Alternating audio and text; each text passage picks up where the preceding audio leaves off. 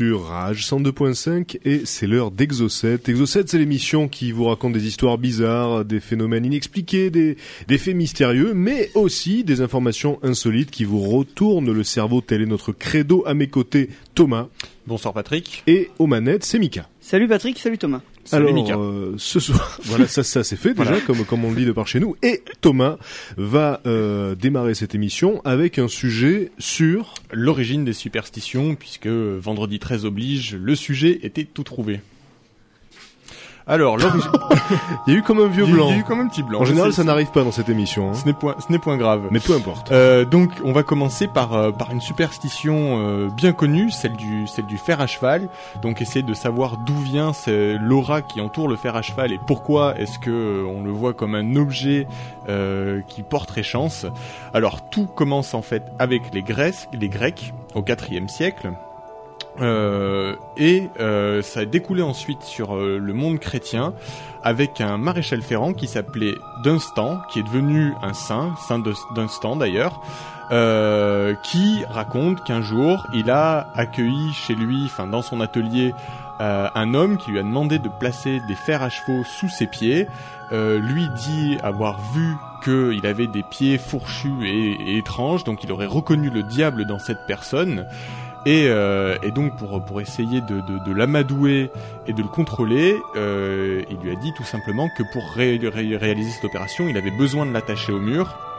Et donc en fait, une fois que le diable aurait été attaché au mur, il l'aurait torturé euh, pendant la pause des fers à chevaux, si, tant et si bien qu'à la fin, le diable aurait craqué psychologiquement, lui aurait demandé d'arrêter euh, face aux souffrances, et, euh, et donc le maréchal Ferrand euh, lui, aurait, lui aurait dit, écoute, si euh, tu promets de ne plus jamais rentrer dans les maisons sur lesquelles il y aurait sur la porte un fer à cheval, je te libère. Et donc le diable aurait donné son accord sur ce principe-là, et du coup aurait, c'est de là que découle toute cette superstition autour du fer à cheval. Et pourquoi est-ce que les gens se sentent protégés quand ils ont un fer à cheval dans les mains? Euh, Il y a aussi euh, dans le monde grec, donc comme je disais tout à l'heure, tout un symbole euh, de fertilité qui est associé au fer à cheval, parce que d'abord c'est dans, un métal qui est, qui est le fer tout simplement, mais qui est censé repousser le mal pour les Grecs. Et puis ça a la forme d'un croissant de lune, euh, donc comme je disais, qui est symbole pour les Grecs de fertilité et de chance. Et puis plus tard, au Moyen Âge, euh, c'est à cause des sorcières que une nouvelle, euh, un nouvel aspect du fer à cheval est apparu, parce que euh, les gens prétendaient que les sorcières euh, montaient des balais parce qu'elles avaient peur de prendre le cheval, et du coup quand ils enterraient des sorcières, ils clouaient sur leur cercueil un fer à cheval pour éviter qu'elles puissent ressusciter euh, et puis et qu'elles puissent s'échapper grâce à grâce à un cheval. Alors moi, j'étais persuadé que le fait que le fer à cheval soit un porte-bonheur, c'était dû à sa rareté, parce qu'il me semblait que tout comme pour le trèfle à quatre feuilles, euh, si on avait la chance de tomber sur un tel objet, on était verni. Et c'est vrai qu'un fer à cheval, bon, parfois ça peut arriver d'en trouver euh, sur les chemins, dans un champ, parce qu'un cheval est passé par là, le fer s'est décellé, et tout à coup c'est une chance énorme de tomber dessus. Euh, là du coup, comme n'importe qui peut en fabriquer, c'est c'est bah, c'est moyennement du jeu, quoi. C'est Bah, déjà beaucoup plus facile. euh, Mais sur, alors ta théorie sur le fer à cheval, autant c'est vrai, d'ailleurs on va le voir, le, le trèfle à quatre feuilles, autant c'est vrai pour le trèfle, autant à l'époque où toutes ces superstitions ont commencé à apparaître, le fer à cheval n'était pas si rare que ça, euh, puisque c'était le cheval était quand même un des principaux moyens de locomotion, et donc il y avait des maréchals ferrants dans chaque village, etc.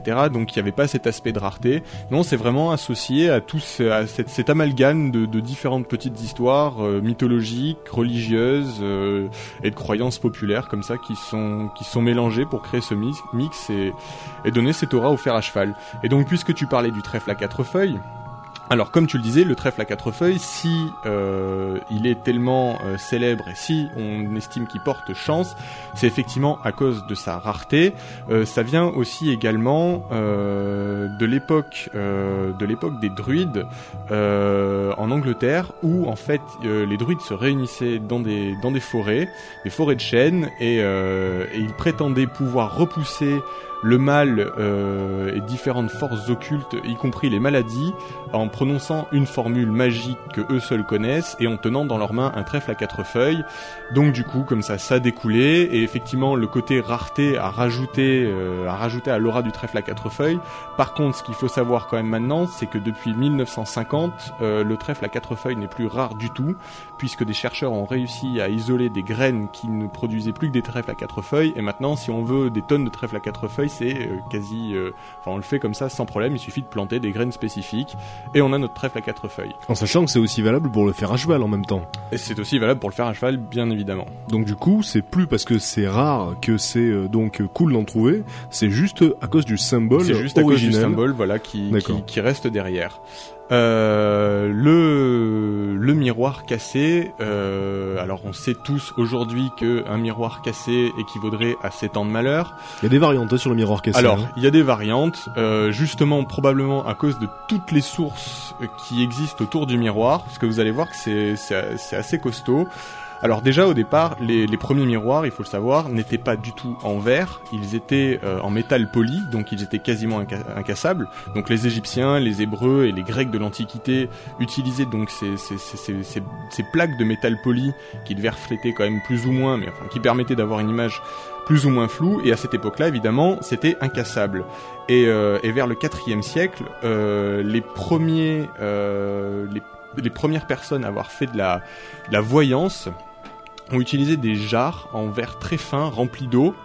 euh, qui reflétaient l'image, etc. Et donc pendant leur rituel, si jamais la jarre tombait et se brisait, euh, la, la voyante pouvait déterminer quel serait l'avenir de la personne en lui disant voilà tu vas avoir un avenir euh, plus que plus que maléfique puisque soit tu vas mourir soit tu vas traverser des épreuves voilà enfin tu vois le, le symbole de, de la jarre cassée euh, c'est là c'est ton avenir donc euh, donc méfie-toi etc donc déjà euh, il y a eu toute cette approche du verre cassé euh, qui, qui porterait malheur en tout cas ou en tout cas qui présagerait d'un malheur. Et puis et puis au premier siècle ben, les premiers vrais miroirs sont apparus. Et là en fait les miroirs coûtaient excessivement cher. Alors non seulement ils coûtaient excessivement cher, mais en plus, les Romains étaient eux persuadés que le cycle des maladies chez les gens avait une durée de 7 ans. Donc ils ont rajouté, euh, ils ont rajouté cet aspect temporel. Donc c'est pour ça que pour certains c'est 7 ans de malheur. C'est parce que pour les Romains, le, le, le, le cycle de la santé chez un homme allait de 7 ans en 7 ans. Et donc du coup, si on brisait un miroir, ils ont rattaché ça au miroir. Si on brisait un miroir, le malheur allait durer 7 ans, comme le cycle d'une maladie ou d'un grand malheur.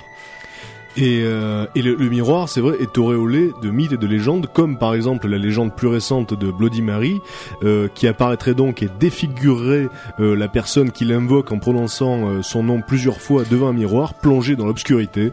Euh, Mika, tu veux réagir là-dessus? Je, je veux réagir en disant que euh, cette mythologie, euh, enfin cette légende, vient aussi du fait qu'avant on disait qu'on enfermait euh, donc les êtres maléfiques à l'intérieur des miroirs et du coup les libérer en brisant le miroir. C'était donc les libérer et ils allaient nous hanter et pour euh, contrer ça il fallait jeter donc les miroirs, euh, les bouts de miroir au fond d'un lac et c'est vrai que cette légende reste encore. On dit encore qu'il faut jeter le miroir au fond d'un lac à cause de cela. Et effectivement, pourquoi? Parce que le miroir est plein de symboles, ça reflète les images, etc. Donc ça capture les âmes. Enfin bref, Voilà, on, comprend toute la symbolique qu'il peut y avoir derrière un miroir. Et donc pour finir en, en plus sur le miroir, ce qu'il faut savoir, c'est que donc à une époque, donc euh, plus précisément au premier siècle, quand les premiers miroirs sont apparus, c'était excessivement cher et coûteux, c'était très fragile, et donc les maîtresses de maison, euh, pour dissuader leurs domestiques, ou enfin en tout cas pour les persuader plutôt de bien entretenir les miroirs et surtout de faire attention à ne pas les briser, euh, leur rappelaient assez régulièrement que si jamais euh, elles brisaient le miroir, pendant euh, X années, eh ben, elles n'auraient plus de salaire euh, pour pouvoir rembourser le miroir qui était cassé. Donc ça aussi, ça a certainement rajouté à l'aspect malheur, puisque la personne se retrouvait quasiment en esclavage, était obligée de travailler gratuitement. Euh, et puis, vendredi 13 oblige, on va parler euh, de, des différentes origines de ce vendredi 13 euh, à travers le chiffre 13 et à travers le vendredi, puisque les deux en fait ne sont pas liés. C'est deux superstitions que, que, le monde occidental a mixées euh, par la suite, mais au départ les deux étaient bien dissociés. Alors d'abord le chiffre 13, euh, alors comme tout le monde le sait, il y a toute l'histoire avec Jésus, forcément, la scène où ils étaient 13 convives à table, dont un qui était un traître. Le lendemain, Jésus aurait été crucifié et serait mort. Donc ça, on le connaît tous plus ou moins. Il y a un autre, euh, un autre aspect qui est intéressant, c'est dans la religion nordique cette fois-ci, où en fait, euh, apparemment, tous les ans, à Walla, euh, un banquet était organisé parmi les divinités et seulement 12 divinités étaient invitées et une année une des divinités est apparue Loki donc le dieu de la guerre et aurait, aurait voulu s'incruster en fait dans le banquet il aurait été chassé par les autres convives et de là aurait éclaté une violente dispute à la suite de laquelle Balder un des dieux les plus aimés dans la religion nordique aurait été tué donc voilà, le chiffre 13 euh, a ses différentes sources euh, d'explications pour, euh, pour sa symbolique. Et puis le vendredi, lui, par contre, euh, bah, découle énormément de la religion, et de la religion chrétienne en particulier, puisqu'on considère que c'est un vendredi qu'Ève tenta Adam avec la pomme, que l'arche de Noé fut lancée euh, sur les flots, que la confusion de langue arriva à Babel, que le temple de Salomon fut détruit, etc., que le Christ mourut, etc. Donc énormément d'aspects de, de, religieux derrière. Et du coup, euh, ben les deux mondes se sont un petit peu mixés et ça a donné le vendredi 13. Et c'est pour ça que aujourd'hui, le vendredi 13, donc pour certains, soit porte énormément malheur, soit porte chance, parce que ça, c'est une conséquence du monde moderne. Euh, les gens, alors ça, c'est assez intéressant, c'est parce que pour certaines personnes, si le malheur s'abat sur énormément de monde et pas sur eux, euh, quelque part la part de malheur est, est, épuisée, donc il y a forcément plus que du bonheur qui reste, donc ils ont ils, ils pourraient avoir de la chance. C'est un calcul euh, à l'envers. Et, et je, tiens à, je tiens à rappeler quand même que euh, la saison dernière, lors du précédent vendredi 13, donc on avait parlé de tueurs en série. Alors il faut reconnaître qu'on s'est assagi sur ce coup puisqu'il y avait eu des plaintes, des gens s'étaient évanouis, euh, les gens avaient eu peur. Donc là on a essayé de faire dans le culturel cette fois-ci l'explication voilà. des euh, des superstitions. Et c'est vrai que c'est toujours bon à savoir. Voilà. Et puis on va terminer avec euh, on va terminer avec une dernière. Euh, est-ce que vous savez pourquoi est-ce que euh, on craint, enfin pas moi personnellement, mais pourquoi dans la superstition il serait dangereux de passer sous une échelle? Alors là, en fait, ça vient du monde égyptien, tout simplement parce que le triangle est un lien entre le monde des terriens et le monde des divinités. Euh, c'est d'ailleurs pour ça que leurs pyramides sont triangulaires, euh, parce que euh, c'est ce qui permet l'ascension. Et d'ailleurs, dans de nombreux tombeaux égyptiens, des échelles sont mises en place pour que les morts puissent grimper au ciel. Et du coup, euh, passer sous une échelle, ça forme un triangle parce que quand ça, voilà, si on prend le, le, le sol et le mur sur lequel s'appuie l'échelle, ça forme un triangle. Et donc, ça serait comme pénétrer dans cette dans cette zone interdite qui serait le lien entre le, le monde des, des, mortels et le monde des divinités. Et donc, ça serait tout simplement créer un blasphème autour de ben, autour de, de tout ce qui pourrait être religieux et tout ce qui était rattaché à cette époque-là, cette symbolique. Merci Thomas pour ce sujet sur les superstitions. On marque une première pause musicale avec Radiohead et on se retrouve juste après pour un sujet sur les capsules temporelles.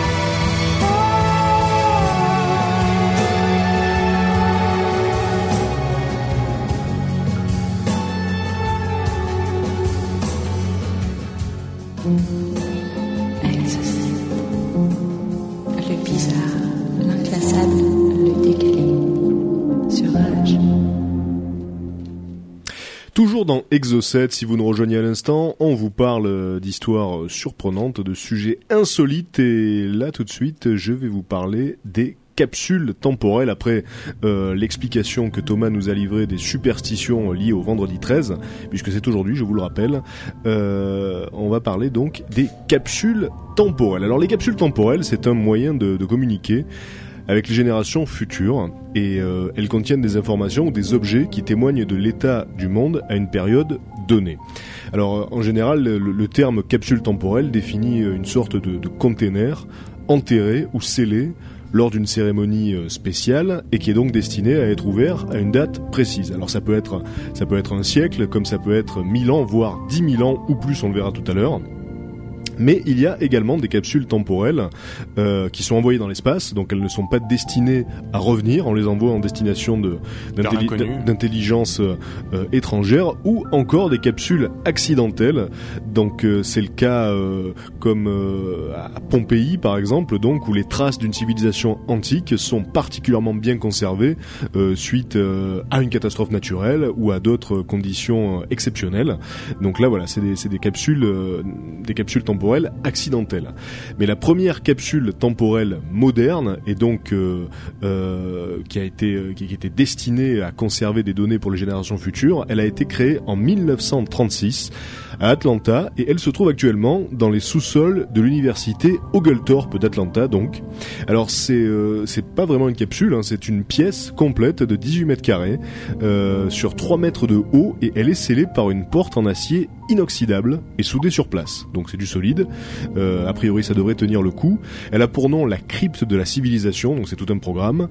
Et à l'origine de ce, de ce concept, il y a un certain professeur euh, Sornwell Jacobs qui, qui enseignait l'histoire ancienne et qui était frustré par le manque d'informations laissées par les civilisations passées. Alors, avec une équipe d'étudiants, il a réuni des centaines de milliers de pages sur, euh, sur microfilm. Donc à l'époque, c'était la technologie à la mode. hein. Je vous rappelle qu'on est en 1936, donc avant la Seconde Guerre mondiale. Et euh, la technologie euh, tendance, c'est les microfilms. Donc euh, on y grave des, des textes religieux comme la Bible le Coran, ainsi que des classiques de la littérature comme l'Enfer de Dante et l'Iliade. Et il y a également euh, dans, ce, dans cette pièce, dans cette crypte de la civilisation, des photos, des enregistrements audio et vidéo euh, en partie euh, de, de dirigeants politiques. Alors il y a des enregistrements euh, euh, de, de Staline, de Roosevelt, d'Hitler qui, qui, qui sont là sur ces microfilms. Il y a des objets de la vie quotidienne. Donc machine à écrire, euh, machine à coudre, télévision, téléphone, il y a des œuvres d'art aussi. Et euh, il est prévu que la crypte ne soit pas ouverte avant l'an 8113. Voilà. Donc ça fout tout de suite le vertige. Alors pourquoi cette date? Parce que la première date de l'histoire euh, qui, qui- qui a été fixée, elle a été fixée par le calendrier égyptien et c'était en 4241 avant Jésus-Christ. Et lorsque la crypte sera décellée, euh, il se sera écoulé euh, autant de temps depuis sa fermeture que qu'il s'en est écoulé depuis euh, la première date enregistrée, donc euh, 6177 ans. Donc voilà, c'était pour avoir une espèce de symétrie temporelle par rapport à la première date de l'histoire de l'homme, qui est donc 4241 selon le, le calendrier égyptien. Alors il y a une autre capsule temporelle américaine euh, qui euh, qui a été enterrée en 1939, donc quelques années après, et vous remarquez que c'était juste avant juste avant la guerre, donc on a l'impression que les gens sentaient qu'il allait se passer quelque chose et qu'il fallait donc stocker comme ça les traces de la civilisation avant peut-être qu'elle explose. Euh, donc c'était peut-être une espèce d'inconscient euh, collectif qui sentait qu'il y avait un truc à faire. Donc euh, en 1939, cette cette capsule est enterrée lors de l'exposition universelle de New York. Alors, elle a une forme d'obus, et au début, en fait, euh, les gens qui l'ont enterrée voulaient l'appeler Time Bomb. Et euh, on s'est aperçu que c'était un petit peu, un petit peu guerrier comme terme, donc euh, on l'a on changé pour time capsule. Et en fait c'est à partir de cette capsule là que les capsules temporelles ont gagné leur nom puisque à l'époque de la première capsule euh, de l'université il n'y avait pas de nom précis hein, c'était juste la crypte de la civilisation et c'est après que donc ce terme de capsule temporelle a commencé à être utilisé. Donc euh, cette capsule de New York elle a, elle a été co- accompagnée par une seconde capsule en 1965 qui a été euh, donc placée euh, 3 mètres plus, plus loin. Les deux se trouvent à 15 mètres sous terre dans le parc de Flushing Meadows et elles doivent être ouvertes en 6939. Alors il y a une autre capsule euh, qui est, qui est enterrée euh, depuis 1995 euh, devant le château de la Belle au Bois dormant au Disneyland d'Anaheim en Californie.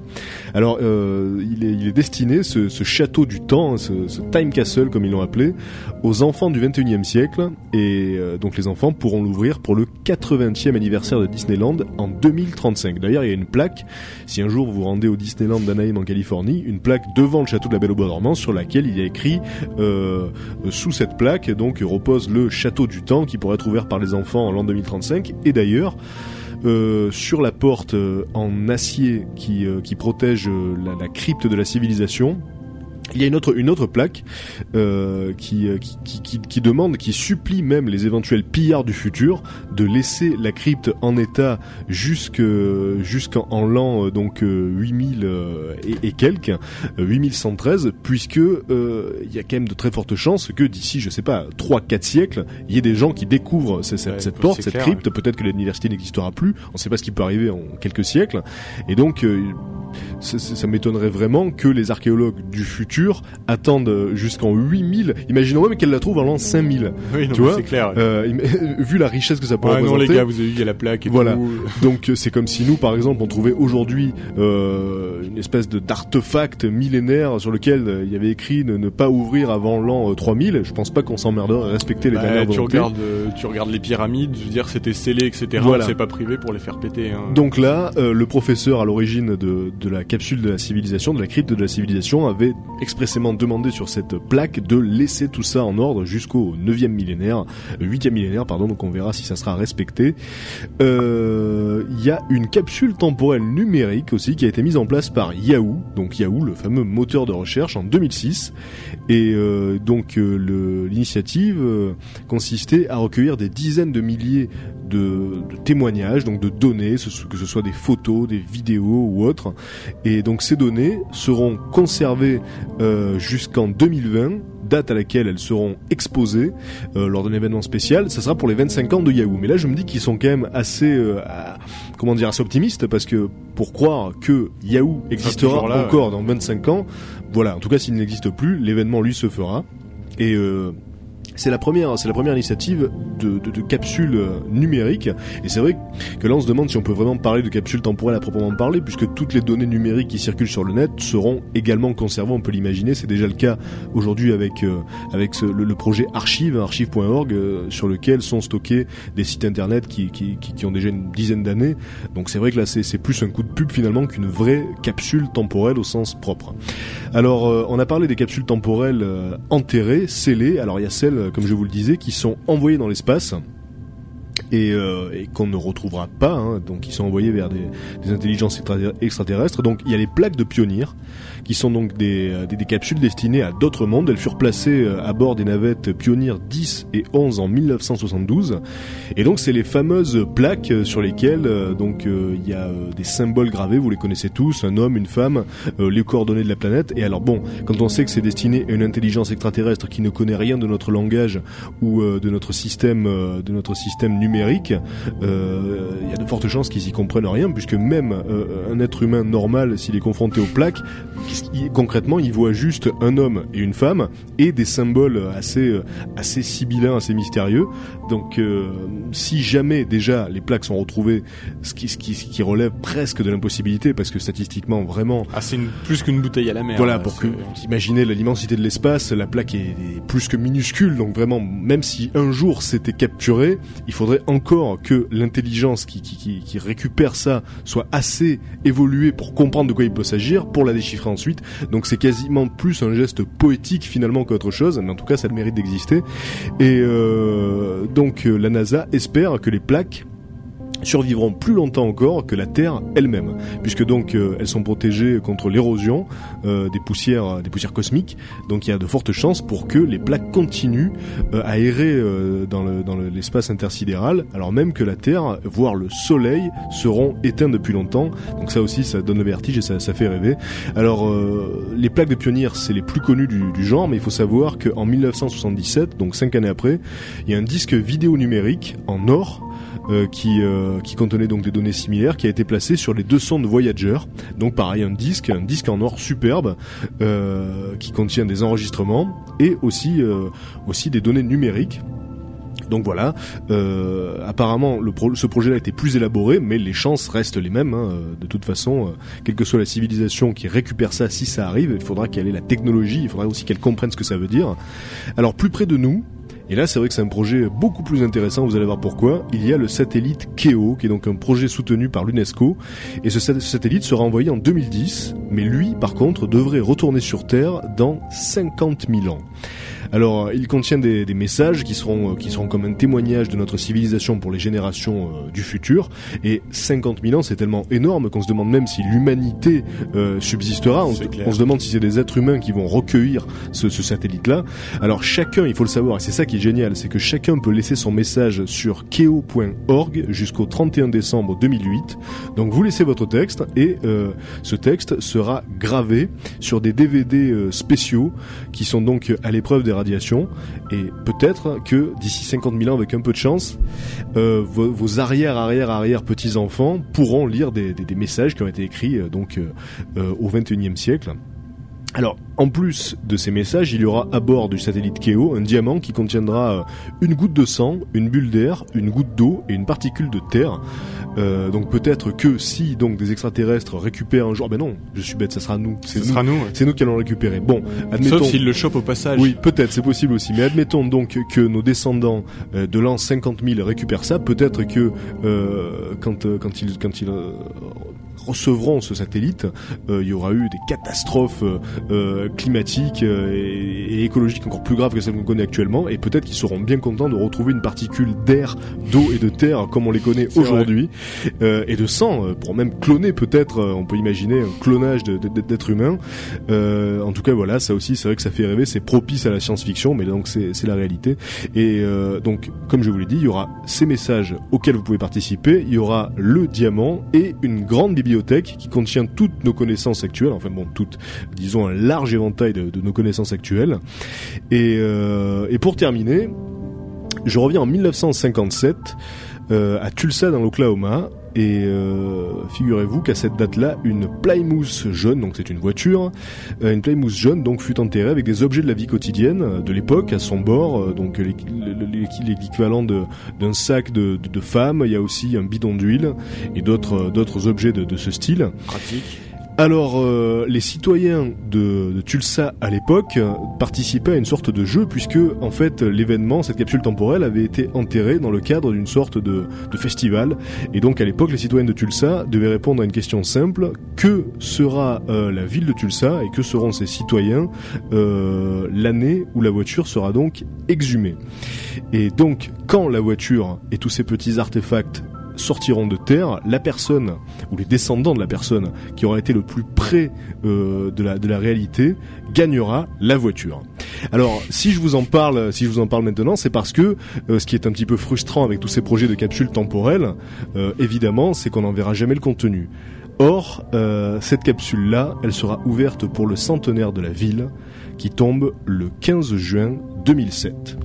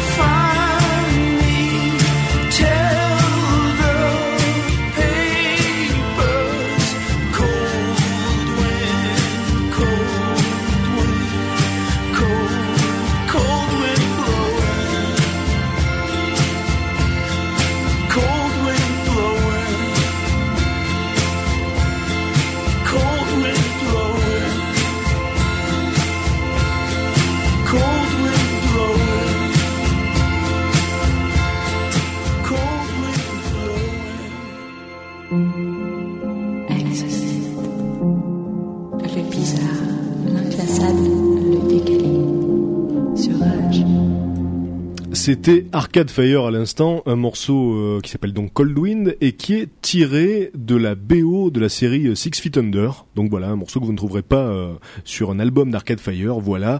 On reprend le cours de notre émission. Avant le morceau, je vous parlais donc des fameuses capsules temporelles qui conservent des traces de la civilisation pour les générations futures. Donc certaines ne seront pas ouvertes avant euh, 1000, 10 000, donc voire 50 000 ans pour le satellite Keo.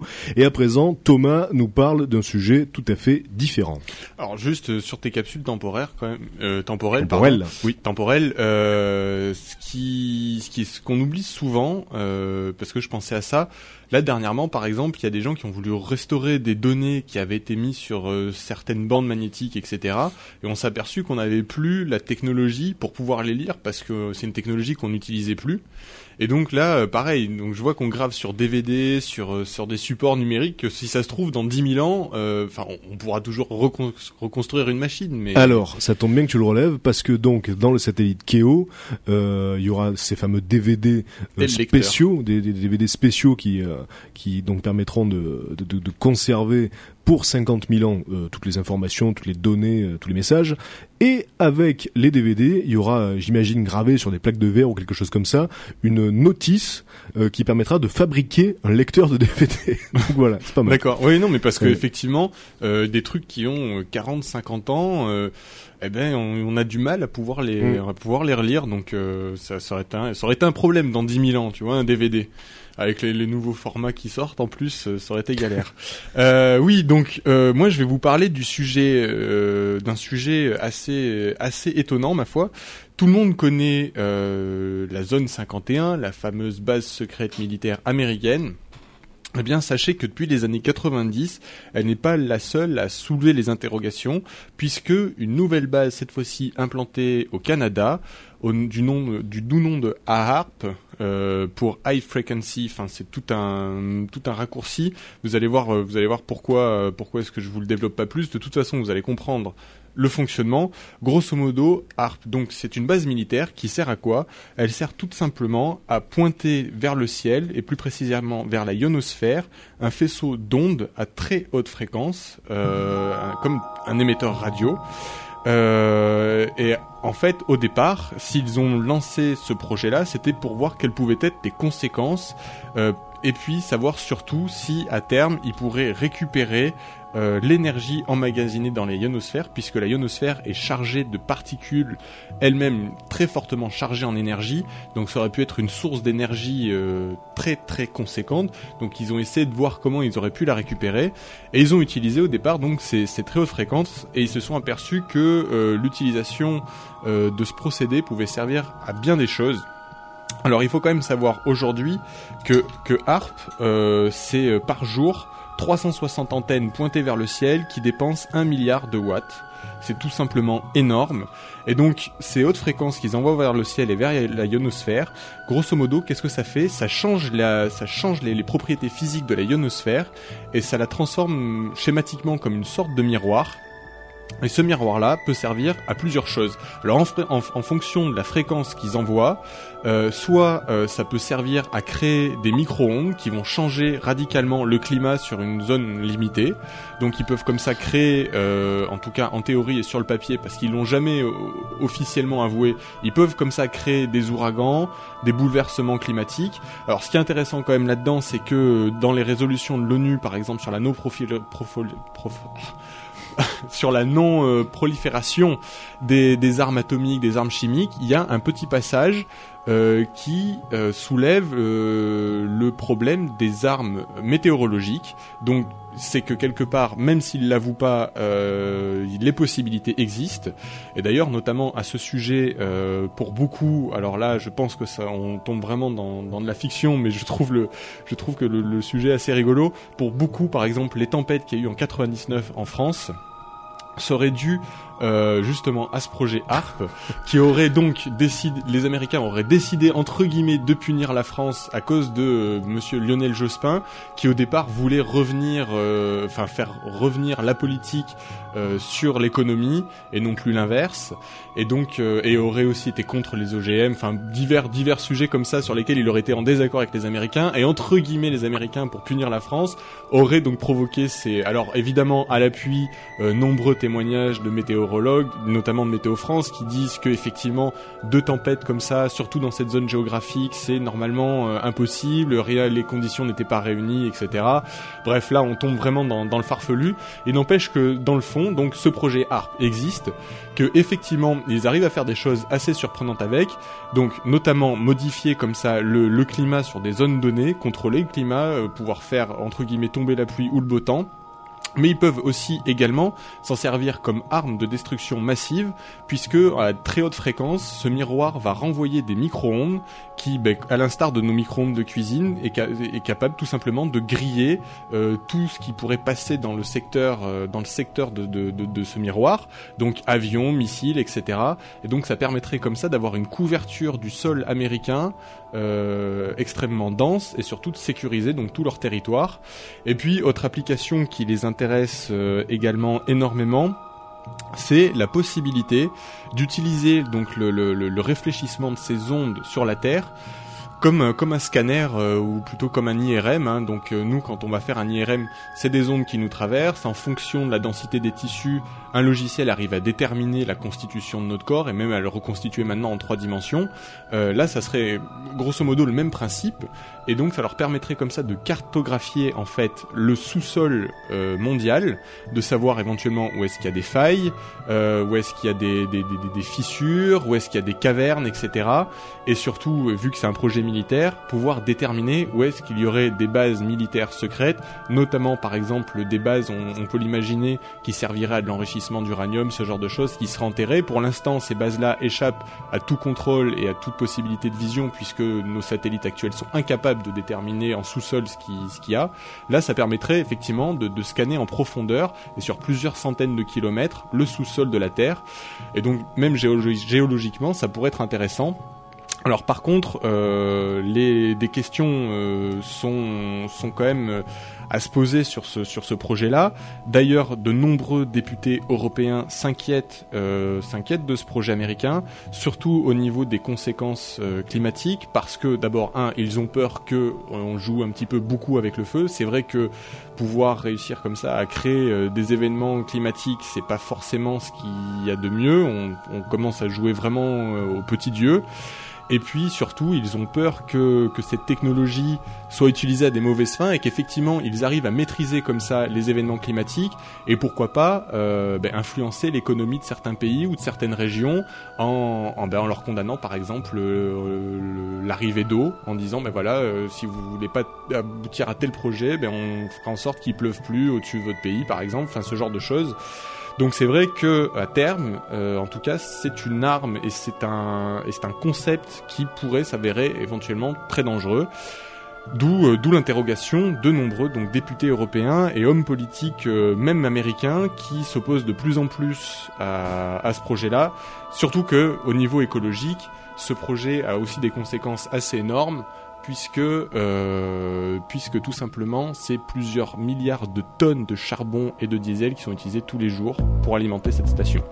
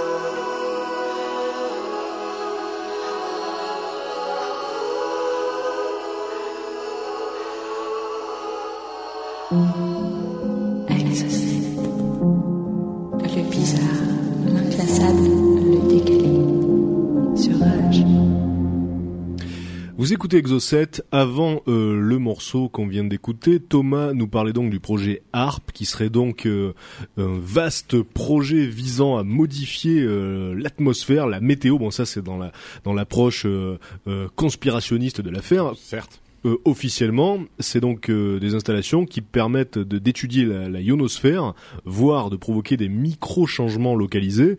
Euh, mais donc voilà, le, le- les- la théorie du complot voudrait que ce soit destiné carrément à modifier euh, le, le- le climat de, de tel ou tel pays à partir du récalcitrant. moment, voilà, à partir du moment où c'est secret, forcément, la théorie du complot arrive. Alors, euh, information à prendre avec des pincettes, mais donc le projet HARP aurait, aurait, je dis bien aurait, déjà permis de créer une micro-aurore boréale artificielle en 2005.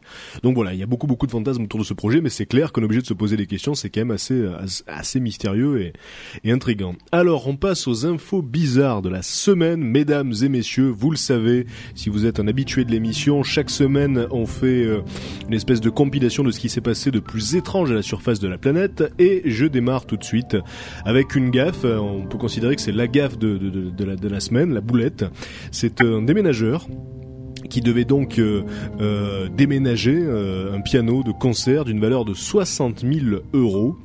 Et il se trouve que le piano est tombé du camion, donc d'une hauteur de, de 4 mètres. hein. Le, camion était donc euh, la, la remorque du camion était, éle- était élevée et le piano est tombé. Alors le déménageur s'appelle Brian Haig et il dit que c'est la, pire chose qui lui soit jamais arrivée de, sa vie. hein. Donc euh, il a subi une humiliation publique parce que donc il a fallu qu'il s'excuse au propriétaire de, de l'instrument. Je rappelle 60 000 euros le piano. Donc le piano en question c'est euh, c'est euh, c'est c'est la Rolls du, du, du piano. Et, euh, et en fait le piano devait être livré euh, pour un festival le festival de Two Moors dans le dans le Devon. Et l'organisateur du festival qui s'appelle Penny Addy euh, il a ben, il a dit justement que donc euh, ils avaient récolté de l'argent pendant deux ans pour avoir ce piano. Voilà. Et que effectivement quand le piano est tombé ça a été un moment assez dur pour tout le monde parce que donc tout leur tout leur rêve tout leur projet écrasé littéralement sur euh, des, des, des marches de granit, puisque c'est là-dessus que le piano est tombé, pas de chance. Donc il a explosé le piano euh, littéralement.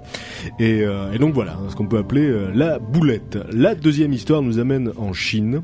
Ah pardon Mika, je, je- je voulais réagir sur cette histoire. Pardon. Ouais, je voulais juste dire qu'il lui restait plus que à s'accorder avec euh, le propriétaire. Oh Voilà. là là. Non, mais c'est vrai que C'est un poète, Mika. Et, euh, et ça m'aurait fait de la peine de passer à côté de celle-là. C'est parce que j'avais pas vu ton geste tout de suite, euh, autant pour moi. Alors, euh, la deuxième histoire se passe en Chine. C'est une compagnie qui permet de louer des parents, hein, de louer une mère, de louer un père, pour que pour que les donc les, les, les familles monoparentales puissent faire partager à leurs enfants l'expérience d'une famille euh, bah, d'une famille avec deux parents. Alors cette euh, cette compagnie euh, donc explique, enfin le credo de cette compagnie, c'est que un père ou une mère temporaire, c'est le médicament à la solitude d'un enfant seul. Et donc le directeur de cette compagnie, qui, euh, qui travaille dans une université à la base, donc euh, explique que tous leurs leurs parents temporaires donc sont euh, soigneusement sélectionnés, très bien éduqués, euh, donc ils s'y connaissent en matière de d'enfants.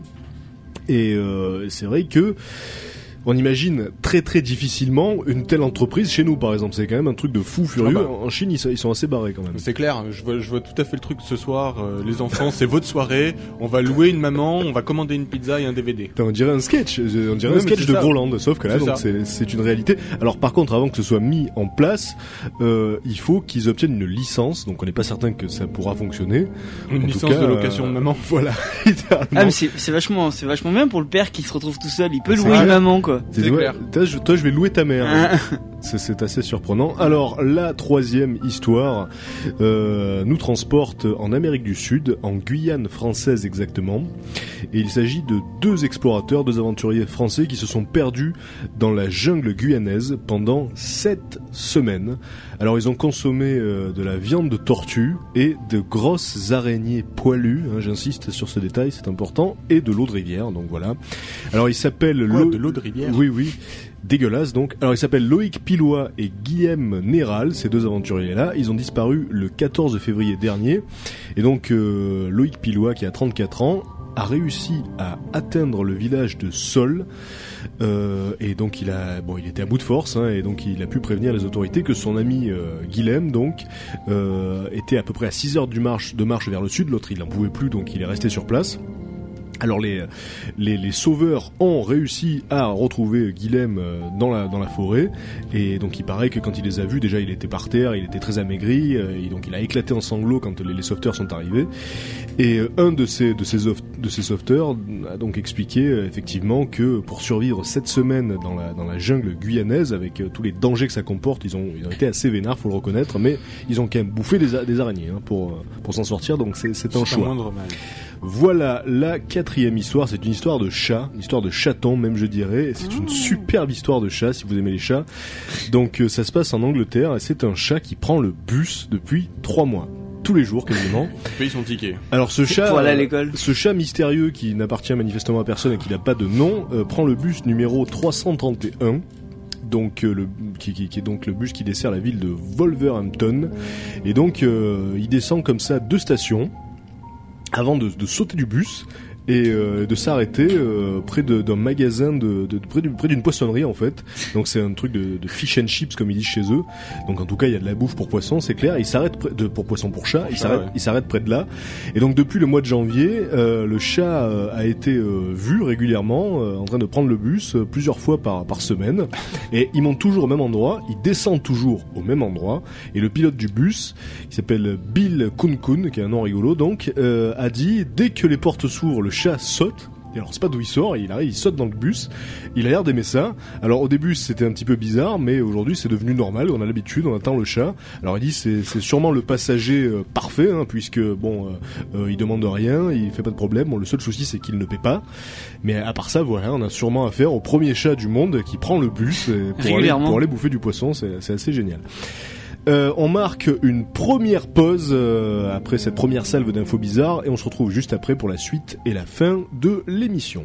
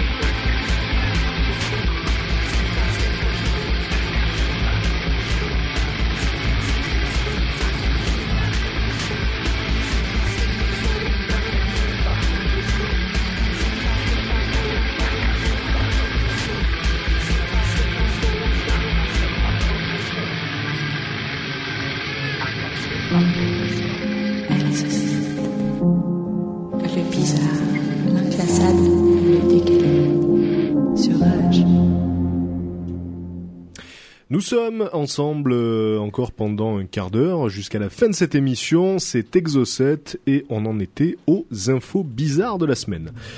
Euh, Et tu n'as plus d'affichage. Je dois vous avouer qu'il y a comme un petit problème. Non, ça y est, en fait, c'est résolu. Euh, Alors oui, je tiens, à, je tiens à vous préciser tout de même que le morceau que vous venez d'écouter est issu du dernier album de Nine Inch Nails.